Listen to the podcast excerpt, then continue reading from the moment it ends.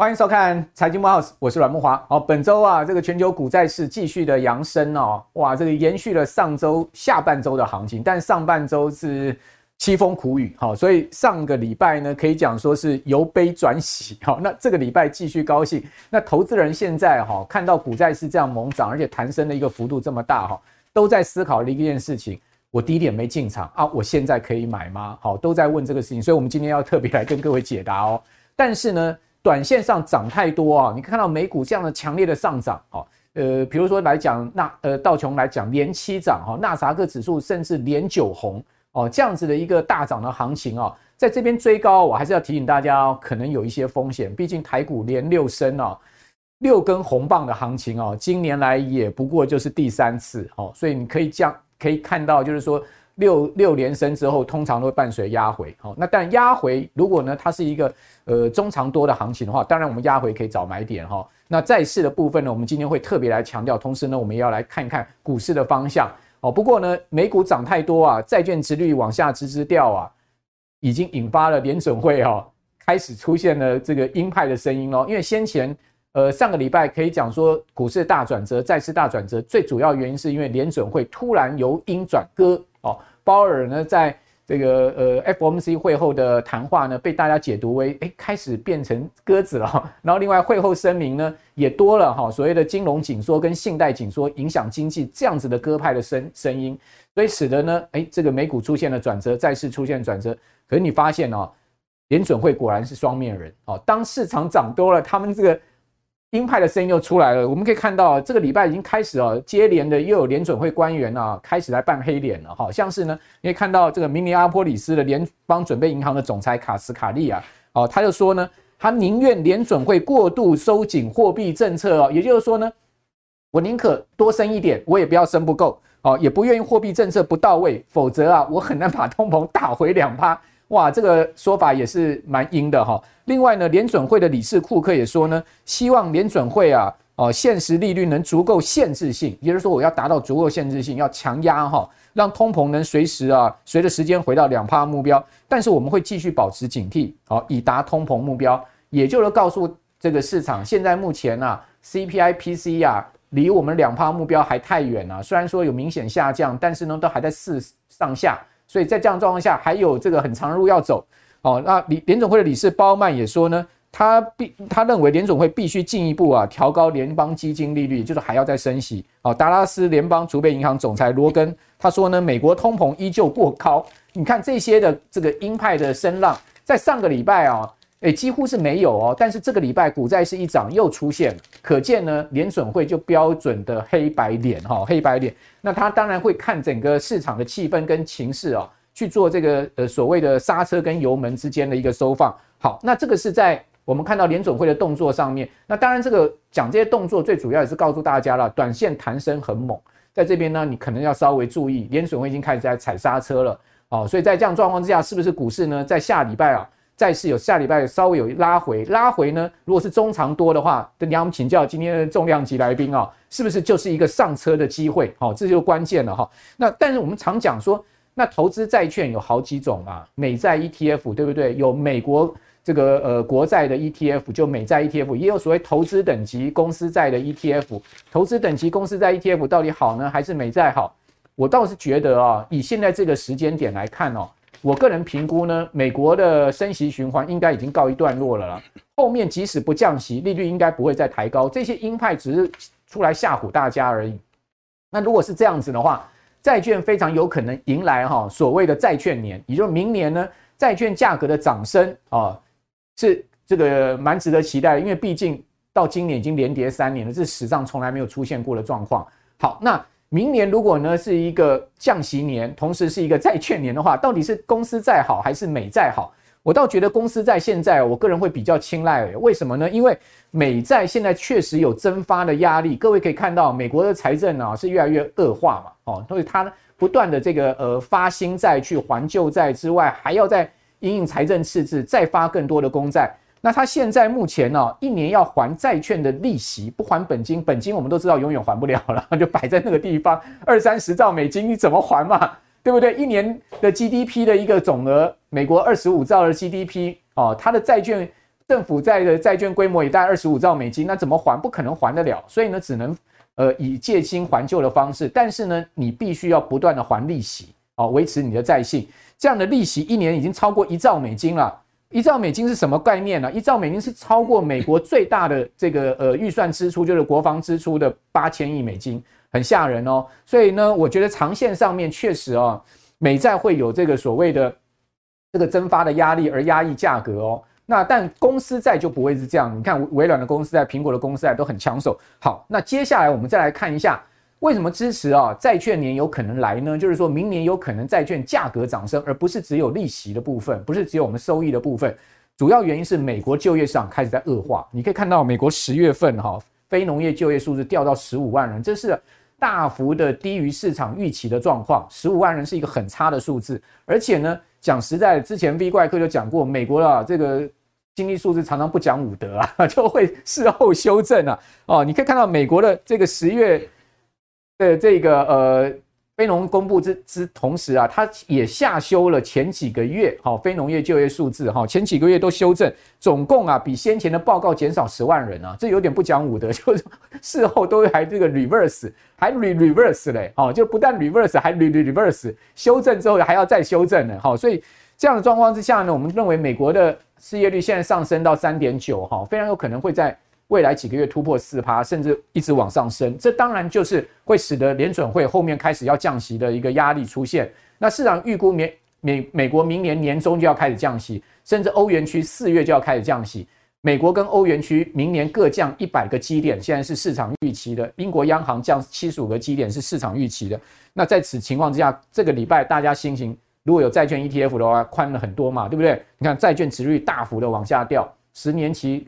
从这个四点九接近五趴，一下掉到破四点六啊，这摔得很重，代表债券价格大幅反弹，所以你手上的债券 ETF 的价格最近都涨了四趴五趴上来，大家心情松了很多。但我们大家期待明年涨更多，对不对？或者说今年第四季还会继续涨。那投资人也很厉害哦，确实在今年哦，不断的去买入啊，这个这个呃所谓的债券 ETF，所以你可以看到这张表上面哦，债券 ETF 的这个。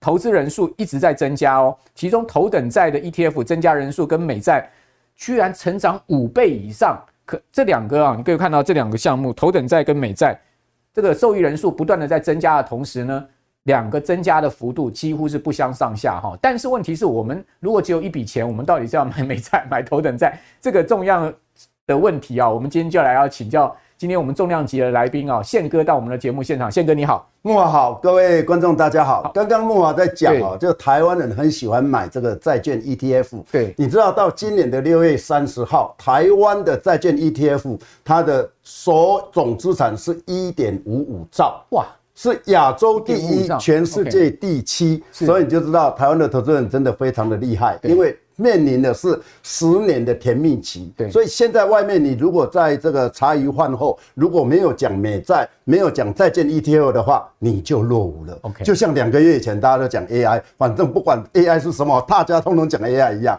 所以其实以目前来看的话，当然你刚刚讲到的，就上上礼拜我们看到十年债它到五点零二，五点零二呢是一个历史的一个高点。那一般来讲哦，在历史高点你进去买。几乎赚钱的几率应该是都超超过好几倍了。我们不敢说怎样，但是从历史的轨迹来看，因为过去五十年这种股债双跌只有四次嘛，所以理论上来讲，为什么大家现在外面都讲说十年的甜蜜点？那这边我们也来看哦，这个美债它的一个反应是比较灵敏的，对，所以我们来看哦，美债在。呃，元大美在二十年来讲，在这一次的一个波段的跌幅是三十七点零五。哇，这不输股对，但是高评级的公司债，一般高评级的公司债，我们用中信的高评级公司债来讲，它的波段跌幅只有二十九点七八，所以它是比较不灵敏。对，比较不灵敏。那我们也在用这个呃整个那个呃软体去跑了一下哈，我们来看呢，这是从一九九七年哈，呃一九九七年到二零二三年，就是跑了二十六年。那二十六。六年里面，你看只要是殖利率，它一趴、两趴、三趴、四趴、五趴、六趴、七趴，只要是六趴到七趴的，它的平均的总报酬率，它的买了以后的第一年差不多七趴。就是本来的一个固定的一个呃利率嘛哈，固定的利息嘛，利息收入。那第二年十四趴，第三年二十三趴，第四年就三十一趴，第五年就四十趴，就是固定的收息。那另外如果用正报酬率来讲，就是说你买了以后会不会先亏钱呢？对，还是说马上就赚钱？对对。那六到七趴，第一年它是八十七趴，所有的六到七趴的公司债，那个投资等级的公司债，百分之八十七趴就正报酬。然后第二年以后到第五年，全部都百分之百的正报酬。所以意思就是说，如果你去买公司投资等级公司债的话，对，除了除了第一年以外，这个过了第一年之后，就是一定是正报酬了。对，全部都正报酬。所以你不会像说，呃，买了以后还还还那边担心等等都不会。当然，以目前来看的话，我们知道债券的折价哈，那债券折价所有的。投资等级的一个公司在目前平均的价钱是八十七点零一美金，对，那比过去十年折价百分之十六。过去的十年折价百分之十六，你现在买了以后，你已经事先知道你未来会赚百分之十六，因为折价嘛，本来债券就是以净值来讲，你怎么可能折价？因为它的那个都是一百块钱的嘛。对。那你只要时间到的时候，它一定会回到一百块。对啊，对。那只要它不违约，对你等于是过去十年平均又多赚了十六趴，这十六趴已经拿在口袋里面的。当然，以过去四十年来讲的话，那投资等级的公司债，它的违约率到底是多少？千分之四。哇，那这就关键了。对，也就是说，这十六趴我们到底能不能赚到？重点在于它不违约，对，而它违约率又只有千分之四，对，所以非常低嘛，哈，所以说你如果碰到的话，就跟被雷打到一样了，就是就几率很少。那你买一千档公司债的话，就只有四趴，对啊，会违约。纵然你说你如果是买一档的话，可能会被打到，对，那 ETF 它是一个。一篮子的、啊，对对对，那那个几率是少到又少。ETF 它就买入非常多档的这个投资等级公司债。对对对对。那我们来看哦，这个台湾我们刚刚讲过，就是说大家喜欢买嘛，哈，这个投资等级的一个 ETF，你知道，光是从二零一五年到现在，它每年的一个净流入的资金是每年都在增加，从来没有一年减少。台湾人嘛，就五级。不过我我觉得这也是趋势所在。我觉得常常说不以趋势为敌，不以大盘作对。因为债券是二零零二年开始有这个 ETF 嘛，对哈，到现在来讲，那全世界的债券 ETF 已经是超过一兆美金了。嗯，所以它的。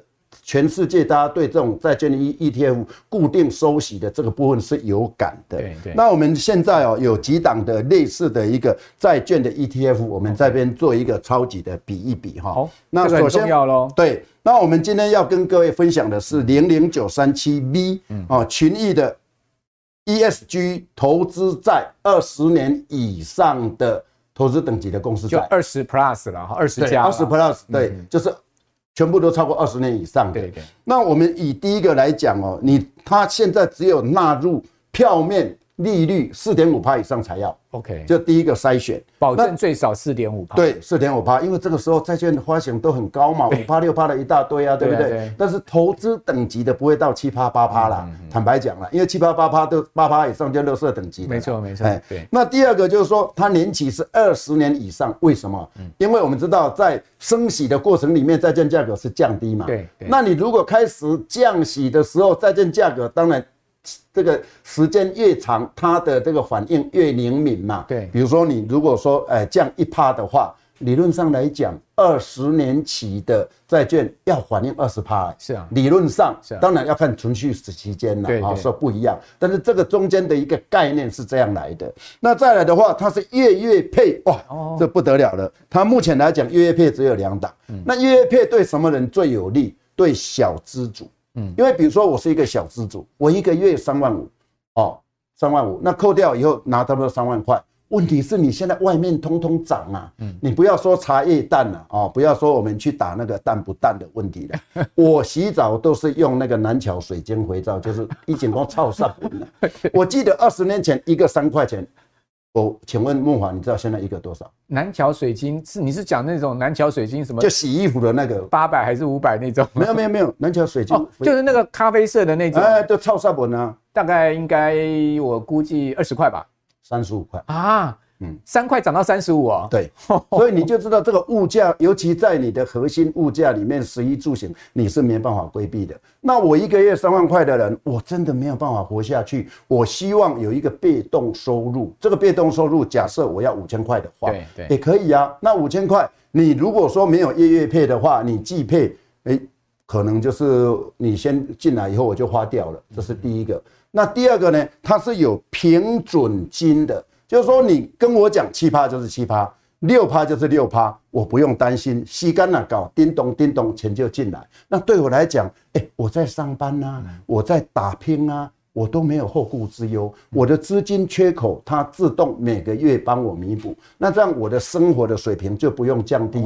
我可以约会，我可以看电影，我可以喝咖啡。你不要哎，今天木老说我们下午去开 KTV 一下，拍写我无赢，不是无赢啦，那谁也无钱啦。所以这是非常重要。我对小资主来讲，因为我也曾经是小资主嘛，我们又不是天生就是在富贵人家，对不对？往上数三，往上数三代，台湾哪一个不是农民工，对不对？对不对？所以大家要有那种同理心。第二个进场点十五块是目前来讲所有的这种公司在里面最便宜的。现在即将要 IPO 嘛，是不是？对对对。那你十五块来讲，哎，你十五万就可以买十张。哦。那现在都三十几块，三十几块你买那个五张的不大不行，你知道？就是现在目前已经有的头等债的 ETF 都是三十几块。对，而且在这个难得的十年的甜蜜期，你就要买那个面额刚刚。这个 IPO 的十五块来讲，几乎哈，几乎都是赚钱的，很少亏钱的。包括我小孩前几天在问我说：“哎，爸爸，啊，什么时候要要买债券？”我说：“你就赶快买啊，买那个刚刚发发行的十五块的，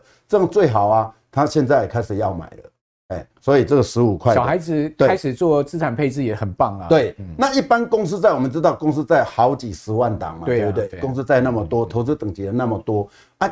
那么多里面，你在大海捞针，除了所谓的投资等级以外，那我要选哪里？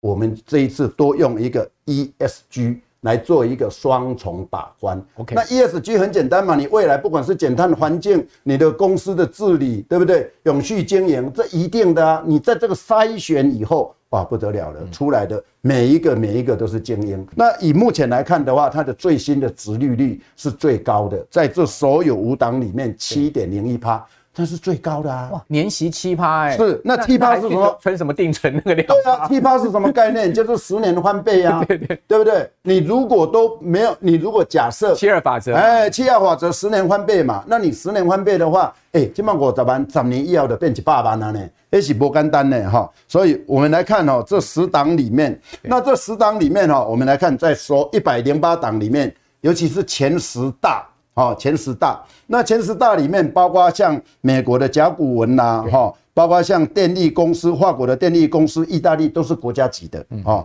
通用汽车，这都是一等一的。所以像这样的一个前十大的话，你的膜上面会环肉啊，然后其他的分散到一百零八档，那这一百零八档就是你刚才讲说群益这档 E 呃 ESG 的二十年加的这档，对。债券 ETF，哎，它债券的一些 ETF 里面的成分股有一百零八，一百零八，啊，这前十大它占的比例是四十四趴，OK，啊，所以很好啊。那另外我们来看哦，我们从这个 ESG 加二十年长天期的升息末端涨势来看，我们用二零一九年，二零一九年来跑，那二零一九年来跑的话，它在过去来讲哈，它如果一到五年的只有。五点七趴，五五趴到七趴，那三到五年的七点二趴，但是我们二十年以上再加上 ESG 的话，有到二十一点四趴哦。那这个就是你刚刚讲嘛，存续期间越长，它的利率变动敏感性越越大。对，而且只有七个月。对，哦，就七个月，只有七个月，因为它是二零一九年的元月号跑到二零一九年的七月三十一号，只有七个月就二十一点四趴。那我想，为什么现在所有的、哦、我知道他为什么要用那段时间，因为那段时间正好是那个二零一九刚好降息，对对，结束升息循环要降息。它结束升息的前的后三个月就已经开始在缓和。OK OK，那正式降息的时候就不得了了。OK，那个杠杆效应啪就出来了。就他就抓抓升降息那一段时间，这个呃升降息循环的一个关键七个月。对对对，就达到二十几趴哦。对。那我们再来看哦，在过去来讲哈，在所有的投资等级债，我们来做一个筛选哦。嗯嗯。来跑一下，从二零一九年到现在回溯五年，那回溯五年，我们看从这个呃美二十年的美债，还有投资等级的公司债，还有加上这一次我们加上 ESG 两个去跑出来的结果，到今年的十月份，我们是七点零一最高的哦，我们三个去跑，这个你都是可以经过验证的，也就是说你现在买这一档比其他的。未来的想象空间以及真正的收益来讲，我们不要说多少了。你如果一年的话，至少多个零点五趴，多个一趴来讲，哎，有这个久久了以后也会差很多呢。因为它加了 ESG 嘛，对，加 ESG 大概就加。等于说，这有 ESG 选入的，对对，选入了这种公司再来讲的话，就多了零点五到一趴。对啊，就像你看，我们在买买那个水果以后，为什么水果可以分级？对，因为它有一个洞一个洞嘛，所以一直跑跑跑跑过去，那小的就一直掉掉掉掉到最后留下来就最大颗的嘛。哦，最大颗的就不一样了，因为我多那一个洞啊，多 ESG 去去跑啊，不然的话，你全世界哎几十万家的公司债出来，你怎么去跑？对不对？坦坦白讲，你用人去吹哦，那是不可能的。主动这电脑已经拖到以后是不可能的。当然也有人就说，哎，啊，你既然都买到这个七点零一趴的那个殖利率，为什么不买八趴九趴的那个垃圾债券？对啊，哎，垃圾债券，我们大家都知道哦，债券的最大风险叫做违约风险。没错。那我请问一下，最近我们一直在听到我们的对岸恒大，我们的对岸碧桂园，它违约嘛？那我跟各位报告，五年前恒大它也是投资等级债，五年前的碧桂园它也是投资等级债，那为什么它现在变违约了？所以你不要去一直想说多赚那一趴，哦，我们是要贪，但是不要太贪。我觉得你多那一趴，多了一个违约风险，那不划算哦，因为你如果一违约以后，你连本金都没有了啊，所以理论上来讲是不应该这样。但是在台湾要特别注意。那外国的叫做垃圾债券，台湾就弄一个非常好的名字，包装再包装，叫做高收益债。哇，听起来很棒。我高收益债，金管会已经证明了啊，叫要叫他们叫非投资等级债。对啊，对啊，但是问题是非投资等级债，感觉好像还是没有那种警惕性嘛，因为叫乐色在。太刺激了，不好听啦，你卖你就卖不出去了啦，就不用卖的啦。不过外国确实啦，加英文叫姜棒嘛。对啊，姜棒酱就是乐色嘛。对啊，啊，但是问题是台湾就这样子啊，就是你现在你去像以前日本的一个糖果来讲，包了七层的那个包装纸，你的没有掀开一层一层掀开之前，你都不晓得里面是好的坏的。对，那不然为什么会有雷曼？的一个风暴就是包裹，对，它包太多层了，那这太多的糖衣了，所以我觉得在这个时间点，不是说那个高收益债不能买，而是要等到真的如果降息降到一码，降到一趴，降到零点五趴的时候，高收那高收益债有一些公司还是可以买，对不对？因为那时候它的经营已经平稳了。你现在高收益债你花八趴、九趴、十趴，我请问各位。你的经营一年有办法赚八趴、九趴、十趴？对呀、啊，而且未来说不定景气衰退，这些高收益公司哦，这些垃圾债公司会比较有违约风险。对呀、啊，我们最近还是看到台湾不是有一家公司突然又倒掉了，一家是卖卖卖蛋糕的，那个是排队店呢，说倒就倒哎，啊，生意就是安尼啊，对不？你讲十趴啊，我哎，我的毛利率，比如说我们的台湾的工具机来讲，工具机以后如果一合法取消的话，那你就是十五趴起跳嘞。那如果你多赚十二趴的话，你还要经营吗？那我干脆收起来，因为我已经赚饱了，我不要做了，我干脆公司收。好，这个宪哥刚才把现在目前的整个债券市场投资的策略跟想法讲个讲给各位听得非常清楚啊。那当然，这个呃零零九三七 B，因为它多了加了 ESG，对，那这个可以讲说是首档哈加了 ESG 的这个投资等级公司债的 ETF 哈。那刚刚宪哥有讲，它目前入手价才十五块嘛？对，哦，那你看到其他呃。投资等级公司债的 ETF，因为它发行比较久，就涨上来，就大部分都三十以上了啦。对，所以在这样状况下，确实对小资男女是一个蛮不错的对加甜蜜加。而且我还再补充一下，刚刚忘了跟各位报告啊，这个 V 啊，就是所谓的境外的债券。对对对。那境外债券，第一个你补充保费都不用，第二个你除非你的一个利息收入超过六百七十万。不，不然的话不会并入你的这这个呃交交你的一个台湾的所得。OK，那因为很多人呢，他不一定是小资主啊。对，我每年的这个呃报税的时候都三十一趴、三十三趴、四十趴的人，他最担心这个。所以我觉得对那种高资产的人，哎，境外的所得也是很重要的，对，因为你就省税啊，还有这个所谓节税的优势，对啊，它有节税优势啊，所以对小资男女来讲，虽然我们当然都斤斤计较了，你一个月只有五千块啊，啊五千块收入一年六万块，啊一年六万块以后，你如果说不是境外收入，你并入你台湾的所得，你不要说多少，二十一趴就好，哇，那、啊、你们就给给得了万二块，哎，这万二块都会使买三两三呢，所以差很多。好，那。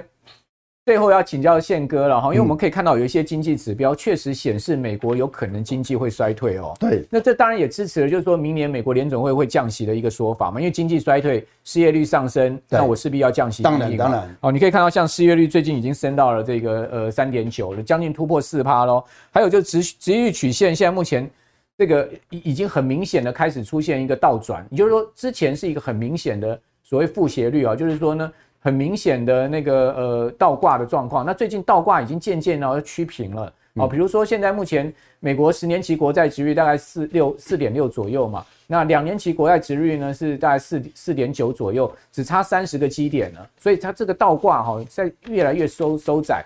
那通常这种越来越收窄哦，基本上告诉我们就是说呢，经经过长时间倒挂之后呢，收窄哦转为。这个呃，这个呃，所谓的呃，不是在倒挂的一个情况之下，美国经济后面可能会衰退哦。哦，这些我们还是要提醒大家。所以最后再请教宪哥对股市的看法，就是说现在目前股债配置，我们过去常讲股六债四嘛。对。我不晓得宪哥你对未来股市是乐观呢？对今年第四季、明年的股市是比较乐观呢，还是比较相对比较保守？那跟股债现在目前投资人你的建议配置是怎么样呢？那我想在过去很多人都是股。这个股债都是分离的哈，而且加起来就死了。而我个人认为，目前来讲，那大家所担心的第一个是利率。那联准会现在是按兵不动，而且鲍尔啊，他真的是以不变应万变。为什么？未来的变数太大。对，尤其是以巴战争，他没办法去抓。那通膨来讲，对美国来讲，它还是虽然是有压下来，但是真的还是假的。万一石油再涨到一百五呢？对不对？所以他现在都不敢讲，他也不讲说他还要再升息，也不讲说什么时候降息。那这个时候，坦白讲，你想想看，如果联准会都没有把握的话，那我们当然股票市场就少一点。所以我认为是股债。各五十，这样的话会比较安全。那为什么会在五十？因为再就是它有一个稳定的收息嘛。那股票来讲，我是觉得说集中在几档。第一个 AI，那 AI 在未来二十年应该还是主流。很多人说 AI 就是所谓的工业四点零嘛。那虽然现在它稍微在做一个整理，但是未来应该还是主流。另外的低碳那没办法。就是明年后年开始有碳税啦、碳权的问题，所以现在这个部分也是我们台湾中小企业就比较忙。这个其实跟 ESG 也有关系。对啊，就是你也可以把它压在这边嘛哈。那另外金融来讲，其实如果说开始在呃降息的话，那开始有准备降息，债券价格开始在回升，对金融股来讲，在过去那种一类被公出售折价损失就回冲了嘛。那台湾其实也有很多的一些金控股。坦白讲，它都已经跌破十年线，这也是难得的机会。那环保来讲，也是 ESG 的一个概念里面了。那台湾来讲，我们知道这个以后也是必走之路哦。啊，尤其在所谓的以核养绿等等这个部分，缺水缺电这些跟环保都有关系。那另外就是看石油，如果以巴再继续拉长战线的话。那可能石油上涨，那石油上涨，台湾的一个石油化工也沉寂很久了啊，尤其台塑集团的股票也沉寂很久了。那军工航太就是战争一打，那不是。黄金万两啊！炮弹一响，不是黄金万两，是炮弹一响，军工的这些邪恶企业哦，开始就上涨。所以我觉得，我们如果从目前未来的一个战争形态来讲，无人机可能是未来最便宜、最省事的一个战争，而且在不对等的战争里面，无人机应该是这方面是一个非常需求很大的。那再来，如果说战争结束，比如说俄乌战争结束，诶，那基建的话就来了。所以这个部分都是未来你在整个布局里面可以聚焦的这些议题。好，那宪哥，既然是这样子的话，你看好的股票族群也告诉大家了。那股五债五的话，那这五十 percent 的债券。哦，我们应该放在什么样的 ETF 上面呢？呃，我觉得如果以目前来看的话，我觉得是放在那个刚刚讲的零零九三七 B 了，而且它现在在十一月二十号到二十二号这三天里面要募集，十二月五号就要正式的上市挂牌。对，而且它这一次以前都差不多六十天、九十天才配息，这一天四十五天就配息了，就是明年的二月，也就是刚好在农历过年的时候，一个过年的红包就进来了。OK，所以我觉得这一档，我包括像现在很多，哎，前几天跟一些朋友聚会啊，还有一些年轻的小资者也在问，我说就这一档就好了，哎，他们也都是哎觉得说，哎，真的是非常好入手。因为真的是十五块，你就刚刚以前都三十块、四十块的，你现在十五块，对小资男女来讲，啊，我你先买十张、二十张、三十张。当然，你如果说能力越好的话，你就可以买越多，因为它就是一个稳定的收息。好，慢慢挺紧的哈，就是说基本上过去大家可能存钱用来汇的啦，哈，传统来讲，或者是说呢用定存呐，哈，这些其实都已经退流行了啦。对，好，我们其实现在目前我们应该。苗向哈，既可以有固定收益，而且刚刚宪哥讲稳定固定收益，对，非常重要，比定存利率好太多。像七八这样子一个稳定的固定收益以外，还有这个价格上涨的空间呢，对不对？你现在十五块，搞不好过几年哇，这个价格涨到二三十块都有可能嘛。哦，就是看美国联准会后面降息的一个幅度。那公司债确实啊，尤其是头等级公司债，我个人觉得也确实是，我自己如果要跟美债比的话，我也觉得头等级公司债可能会比美债稍微现在目前。长远展望来讲，在筹码稳定面上面会是比较稳定，因为毕竟美国政府不断的发债，对不对？我们也不知道它要发到哪一天哦。筹码面上可能会稍微比较对美债价格有压力哈，但公司不可能呃无限的发债啊，因为毕竟一家这个有规模的公司，像微软啊、苹果啊。哦，他们要举债，一定也是有他们特定的目的性，而且呢，也不会是随便乱举债，而且更何况这些公司都赚很多钱。哦，你看苹果手上现金一一两千万美金，对不对？一两千亿美金啊！哦，他还需要举债吗？哦，好，那今天呃就把股债市的一个大方向全部告诉我们的观众朋友，然后今天非常谢谢宪哥，谢谢，也谢谢我们观众朋友的收看，请大家锁定我们财经慕 House 哦，然后我们。为您会继续告诉大家最新的啊金融市场的方向哦，让我们大家一起在投资路上相伴而行。喜欢我们节目啊，请记得帮我们订阅，然后呢帮我们分享好，然后同时按个赞 给我们支持一下。我是阮木华，我们下次见，拜拜。双十一开跑啦！截图抢折扣，满意再买单，最低五折。华冠创富双十一优惠到你心坎里，每人都有一次机会哦。参加活动请点影片说明栏下方链接或扫 qr 也可以拨打电话专人协助您。